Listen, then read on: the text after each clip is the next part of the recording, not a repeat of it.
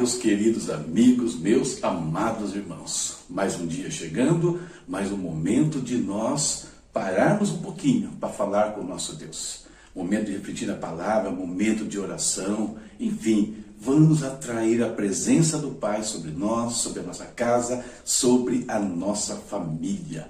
Eu sou o pastor Sinésio e esse é o Pão Nosso de Cada Dia, um quadro do seu canal, a palavra Responde.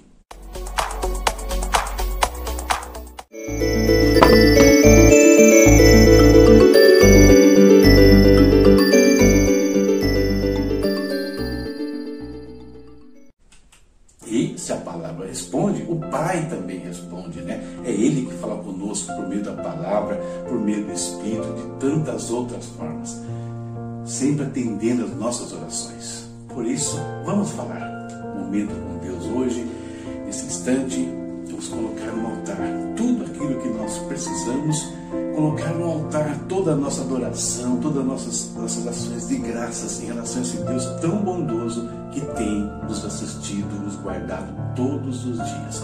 Vamos orar. Querido Deus, em nome de Jesus, estamos na tua presença, Pai.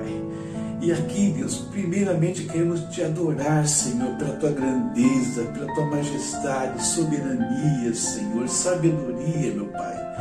Oh Deus, queremos te agradecer pela vida que o Senhor tem nos concedido. Obrigado, Deus, por cada instante que o Senhor nos dá. Obrigado, Deus, pela nossa casa. Obrigado pela nossa família, pelos nossos pastores, Senhor, pelo nosso trabalho, pelos nossos estudos, Senhor, pelo nosso ministério, por tudo nós te damos graças, Pai, neste dia. Começamos orando, Senhor por todos que estão de alguma forma cometidos por enfermidades, Deus.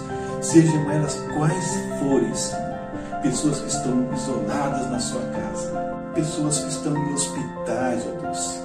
Visita cada uma, são tantas enfermidades, são tantos problemas que alguns têm sofrido e têm pedido aqui oração por nós, que nós intercedamos e temos feito isso e o Senhor tem respondido às orações, Pai. Nós somos gratos por cada vida que o Senhor tem liberto, meu Deus. Guarda, Pai, a tua igreja, guarda os teus filhos, guarda todos aqueles que procurarem ajuda ali, procurarem um toque do Senhor nesses lugares, meu Deus, ou por meio de nós aqui, Senhor. Pai, oramos também por aqueles que têm pedido, Deus, em relação à vida financeira, que precisam de trabalho, que precisam que seus negócios sejam reativados, Deus, que precisam de uma oportunidade, de Pai, abre o caminho, aplane o caminho diante dos teus filhos, Senhor. Em nome de Jesus, meu Pai eterno, em nome de Jesus.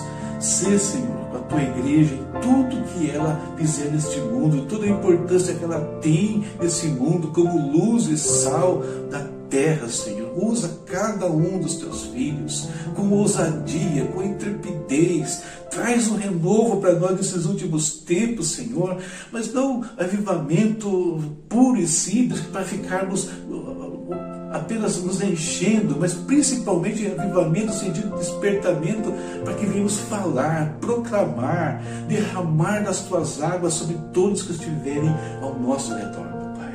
Em nome de Jesus, guarda o nosso país, guarda o Brasil, Senhor. Sara esta nação em nome de Jesus, meu Deus. Sara, Pai, o câncer da corrupção, Deus. Faz um milagre Traz pessoas de bem para o governo, Deus. Dá autoridade para pessoas que vão usá-la com sabedoria e entendimento, Pai. Em nome de Jesus, meu Deus. Nos ajuda como cidadãos, como igreja, a influir nesse processo, Pai. Usando os meios que estão ao nosso alcance e aquilo que as nossas mãos não alcançam, Senhor. Aqueles lugares onde pessoas são colocadas sem a nossa anuência, que caia por terra toda má intenção, todo plano, todo conluio vá por terra, Senhor, em nome de Jesus. Fica conosco, Senhor, neste dia. Abençoa, Pai, esse momento de reflexão da tua palavra que nós teremos agora também. Fala aos nossos corações. É isso que nós te pedimos hoje, Pai. Em nome de Jesus. Amém. Amém. A oração de um justo, né? Todos os dias aqui pode muito em seus efeitos. Somos você é um filho de Deus, né? se você serve a Deus como eu tenho procurado servir aqui, com a minha família, muitas famílias têm feito, a nossa oração tem poder. Nunca deixe de orar, de clamar por você, pela sua casa, família, pelo nosso país, pela nossa igreja, enfim, queridos. Faça tudo conhecido diante do Senhor pela oração e por meio de súplicas. Certo? E vamos à meditação de hoje. Deus quer falar aos nossos corações. Eu tenho certeza disso. Vamos ver o que o Espírito nos reservou para este dia. E continuamos né, com a nossa leitura aqui em ordem cronológica. Estamos lendo agora segundo Reis. Conforme eu disse para vocês, vamos ler até o capítulo 14, verso 20, e aí começam algumas interrupções. Leitura de hoje aqui, ó, capítulos 4, 5 e 6. Separei dois versículos para a nossa reflexão. 4, 24 e 29. Dá uma olhadinha nesses versículos, vê quando que você percebe que eles têm em comum. Primeiro, palavras da mulher sunamita. Ela mandou selar a jumenta e disse ao servo: Vamos rápido, só pague quando eu mandar. E agora Eliseu e é, é, Gease conversando. Então Eliseu disse a Gease: Põe a capa por dentro do cinto, pegue o meu cajado e corra. Se você encontrar alguém, não o cumprimente. Se alguém o cumprimentar, não responda. Quando lá chegar, põe o meu cajado sobre o rosto do menino. Bom, dois versículos aqui. A sunamita Gease, o assunto era o mesmo entre os dois, a morte né, do filho da Sunamita. Tá? Tema que eu peguei, um tema talvez você estranhe, postos de apoio. Opa, o que tem a ver posto de apoio com essa, essa coisa toda? Que posto de apoio é esse? Vamos conversar, vamos pensar um pouquinho. E as Olimpíadas estão chegando. Depois de ser adiadas por conta da pandemia, finalmente vão acontecer, ainda que debaixo de uma série de restrições. Dentre as muitas provas da Olimpíada, nós temos as corridas de longa distância. 10 mil metros, a marcha olímpica, a maratona.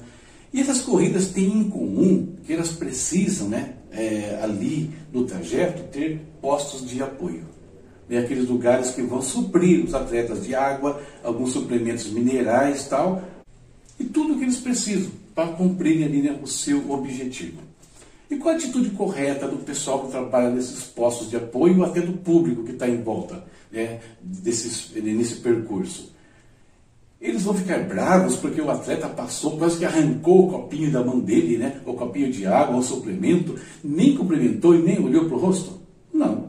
Né? Eles sabem muito bem o que está acontecendo ali, por essa razão, é, eles, pelo, pelo contrário, eles tentam até ser ágeis né? no entregar, facilitar a vida do atleta e sabem que ele não tem tempo para ficar é, cumprimentando, falando. Né? E também, ninguém em sã consciência vai querer fazer uma selfie né, com o atleta ali durante uma maratona. Né? Não faz sentido nenhum né, nessa questão. Por quê? Porque todos eles sabem o que está acontecendo, por que aquela correria, por que aquela pressa. Isso tudo pode nos ensinar algumas coisas para o nosso dia a dia. Quer saber o quê? Vamos em frente. Por que a pressa? Olha só, a sunamita, vou falar da mulher sunamita, né? Lá de capítulo 4 de Reis ali. O que acontece com aquela mulher? Uma mulher rica né? O marido dela era um, homem de posses. Então, até que eles tinham empregados, eles tinham servos que ajudavam eles nos seus afazeres diários.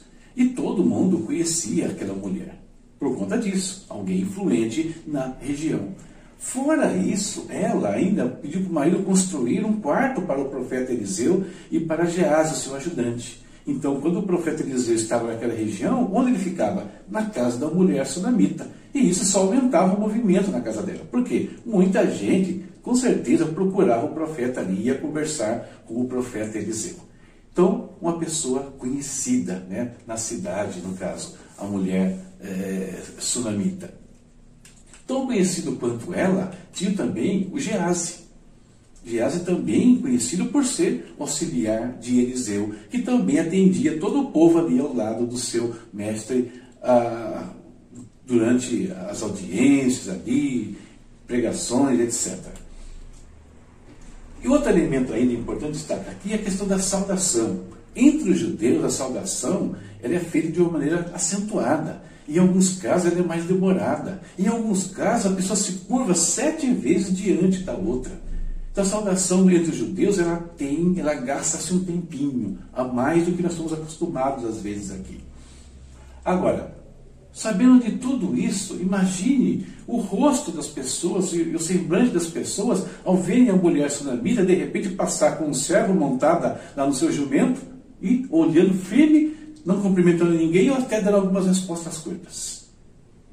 Não era o feitio dela, porque a gente percebe que era uma pessoa que dava muita atenção, observava as coisas que estavam acontecendo ao seu redor. E da mesma forma, queridos, nos dias de hoje, nós temos muitos, né, abre aspas aqui, geazes, sunamitas, passando por nós passando com o rosto fechado, com um semblante sério, olhando né, firmemente para alguma coisa e vão embora. Não falam, não respondem, se respondem, dão respostas curtas. Nós vemos muitos geazes passarem correndo por nós. Não olham para o nosso rosto, não cumprimentam também e vai embora. E aí, qual é a nossa postura nesses instantes em relação àqueles que se comportam dessa forma? Às vezes nós julgamos, às vezes ficamos assim, alguns que têm algum problema de baixa autoestima acham que está sendo desprezado. E às vezes não é nada dessa, disso, né? não é o que está acontecendo. Por que a pressa dessas pessoas que às vezes passam por nós desta maneira? O que, que nós deveríamos ser em relação a eles? Nós deveríamos nos comportar como se comportam né, os postos de apoio nas corridas. Nós deveríamos dar água para eles. Como assim dar água? água, né, na meditação anterior, é um dos símbolos do Espírito. Quando a pessoa passar por você, no olhar, no cumprimentar, ore por esta pessoa. Nós não sabemos a dor que ela está carregando ali, o que a leva a se comportar daquela maneira. Nós não sabemos qual a urgência que ela tem né, em fazer alguma coisa que foi pedido, ou que ela precisa resolver. Nós não sabemos. Por isso, precisamos orar, interceder. Ah, mas se for só orgulho, prepotência, né, soberba, mais ainda que nós precisamos orar para aquela, aquela pessoa, então caia em si e veja o privilégio que ela está perdendo de, de se relacionar com outras vidas. Percebe? Joga água neles, dá água para eles. Não né, fique ali tentando entender a situação. Não vamos entender em alguns instantes. Nós deveríamos, como o povo que está em volta, né, ali assistindo as corridas, dar palavras de motivação. Vai lá, Deus te abençoe, o Senhor é contigo, e coisa dessa natureza, abençoar as pessoas, torcer para que elas consigam resolver o que quer que seja que está fazendo elas se comportarem daquela maneira. Essa é a nossa função. Assim nós deveríamos agir. E é curioso, tem pessoas que são distraídas por natureza, sabia? Tem gente que é distraída mesmo, às vezes não cumprimenta, não olha, não é por nada. Simplesmente estão absortas nos seus pensamentos, em coisas ali, às vezes nem graves, mas estão absortas. E nós ficamos lá de cá tecendo mil e um julgamentos. Queridos, sejamos mais postos de apoio. Sejamos mais o público que torce e menos tribunais de juízo. É isso que eu queria meditar com vocês nesse dia. Essa é a nossa é, pequena reflexão aqui na palavra e que isso nos ajude a nossa, nosso relacionamento dia após dia. Certo? É isso. Leitura para amanhã já. Segundo Reis, né, ainda capítulo 7, 8 e 9. Vamos ler. Tem recadinho no final. Ajuda a gente aí compartilhando o nosso canal esses dias não respondi nenhuma pergunta por aqui, estou com algumas pendentes, mas está faltando pergunta na, na, verdade. Só tenho uma, pra, uma ou duas para fechar a minha, a minha programação. Então, tem perguntas? Quer saber alguma coisa da palavra de Deus? O que nós temos lido? Manda aqui, a gente vai procurar responder a sua dúvida.